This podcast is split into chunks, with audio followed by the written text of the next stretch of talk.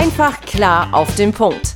Einfach Börse, Ihr Podcast für den Börseneinstieg. Die im Podcast besprochenen Aktien und Fonds stellen keine spezifischen Kauf- oder Anlageempfehlungen dar. Die Moderatoren oder der Verlag haften nicht für etwaige Verluste, die aufgrund der Umsetzung der Gedanken oder Ideen entstehen. Und damit herzlich willkommen hier zum Einfach Börse Podcast. Mein Name ist Benjamin Heimlich und auch diese Woche müsst ihr nochmal mit mir alleine Vorlieb nehmen, da Tim leider nach wie vor außer Gefecht ist. Wir wollen heute mal einen Blick in die nächste Ausgabe des Einfach Börse Magazins werfen. Die erscheint am Freitag, den 26. Mai. Ihr bekommt also hier im Podcast einen exklusiven Vorab-Teaser.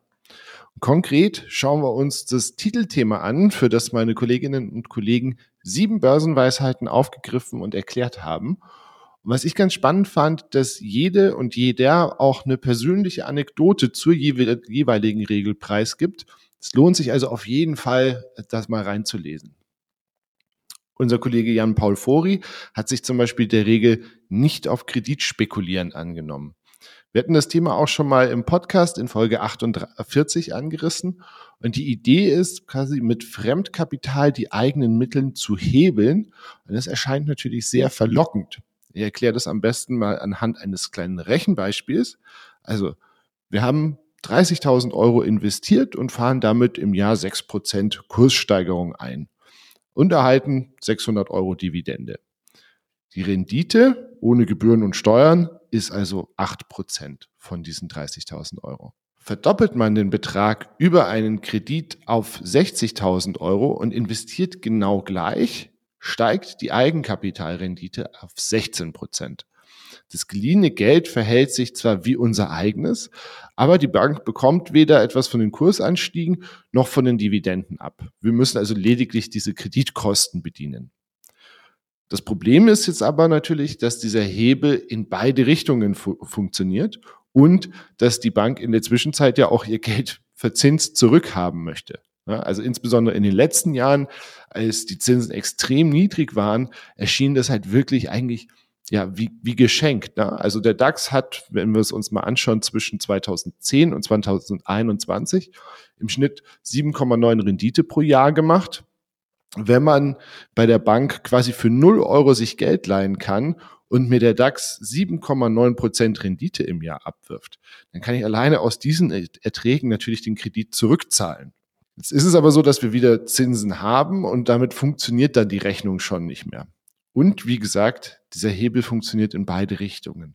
Sollte sich, sollten sich also die Kurse anders entwickeln, als wir das erwartet haben, laufen wir Gefahr, einen so unangenehmen Anruf, beziehungsweise heutzutage eigentlich eine E-Mail zu bekommen, eigentlich der unangenehmste, den wir als Anleger so haben können, den sogenannten Margin Call. Und er informiert uns dann darüber, dass das Geld auf dem Konto, auf dem Handelskonto unter den Mindestbetrag gefallen wird, ist und ähm, zur Offenhaltung der Position eben ein Nachschuss nötig wird. In der Folge heißt es, eben entweder zusätzliches Kapital zum Ausgleich des Kontos einzuzahlen oder eben einzelne Positionen schließen zu müssen, um eben diese Haltemargin zu reduzieren. Und Jan Paul kommt daher auch zum gleichen Schluss, wie der Tim und ich das hier im Podcast immer wieder äh, propagieren. Um an der Börse erste Schritte zu gehen, braucht man wirklich keinen dicken Geldbeutel. Und gerade als Neueinsteiger ist man wirklich gut beraten, mit kleinen, überschaubaren Summen anzufangen, um dann, je mehr Erfahrung man gesammelt hat, eben dann auch größere Engagements eintreten zu können oder angehen zu können. Einer anderen Börsenweisheit widmet sich unser Kollege Carsten Kaletter. Und zwar der, dass wir als Anlegerinnen und Anleger nicht ins fallende Messer greifen sollten. Das Bild ist eigentlich so simpel, dass es keinerlei Erklärung bedarf. Wer kein Zirkusartist ist, hat quasi eine Garantie, dass er oder sie beim Versuch, ein fallendes Messer zu fangen, sich in die Finger oder in die Hand schneidet. Übertragen auf die Börse bedeutet das, dass man eben als Anlegerin und Anleger echt Verluste erleiden kann, unsere schmerzhafte Verluste, wenn man nach einem ersten Kurssturz voreilig eine Aktie kauft. Der Impuls ist natürlich relativ schnell erklärt. Man glaubt, jetzt ist die Aktie gefallen, ich kann da ein Schnäppchen machen. Das Problem ist aber, dass eben in der Abwärtsbewegung nicht klar ist, ob die Kurse wirklich schon unten angekommen sind.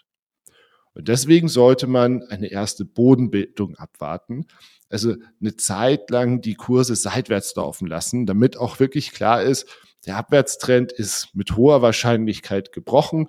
Der Markt hat sich jetzt hier auf eine neue Bewertung eingelassen und in der Zukunft könnte man von diesem Niveau auch wieder von steigenden Kursen ausgehen. Carsten bringt da auch ein sehr eindrückliches Beispiel für so ein fallendes Messer, das, wenn man reingefasst hätte, echt richtig wehgetan haben könnte oder wehgetan hätte. Und zwar ähm, nimmt er da die Aktie von Compleo Charging Solutions. Compleo ist ein Ladesäulenhersteller, der im Oktober 2020 an die Börse gekommen ist. Und der Ausgabepreis der Aktie lag damals bei 49 Euro. Nachdem die Aktie dann zunächst wirklich stark gestiegen war, ähm, ist sie im Sommer bei 2021 bei knapp 113 Euro auf so einem Rekordhoch angekommen. Und danach ging es steil unten. Der Grund, relativ einfach auch erklärt, das Unternehmen hat es einfach nicht geschafft, die eigenen Kosten in den Griff zu bekommen und auch die Versprechungen nicht wirklich erfüllt. In der Folge, auch logisch, wenn du die Kosten nicht im Griff äh, bekommst, irgendwann geht dir das Geld aus und das Unternehmen musste eben eine Insolvenz in Eigenverwaltung beantragen. Und mittlerweile hat Compleo zwar einen Investor gefunden, aber die Aktie notiert aktuell nur noch knapp über einem Euro.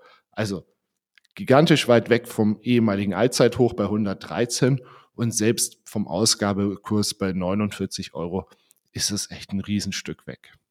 Welche weiteren Börsenweisheiten die Kolleginnen und Kollegen für euch analysiert haben, könnt ihr dann eben ab dem 26. Mai im Heft nachlesen.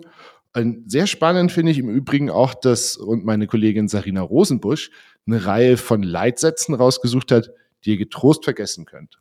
Es lohnt sich also hier wirklich, das Heft mal äh, sich gedruckt oder online zu besorgen. So viel für heute von meiner Seite. Ähm, wir hören uns hier nächste Woche wieder. Ich denke dann auch wieder mit dem Tim. Bis dahin wünsche ich euch eine gute Zeit und ciao.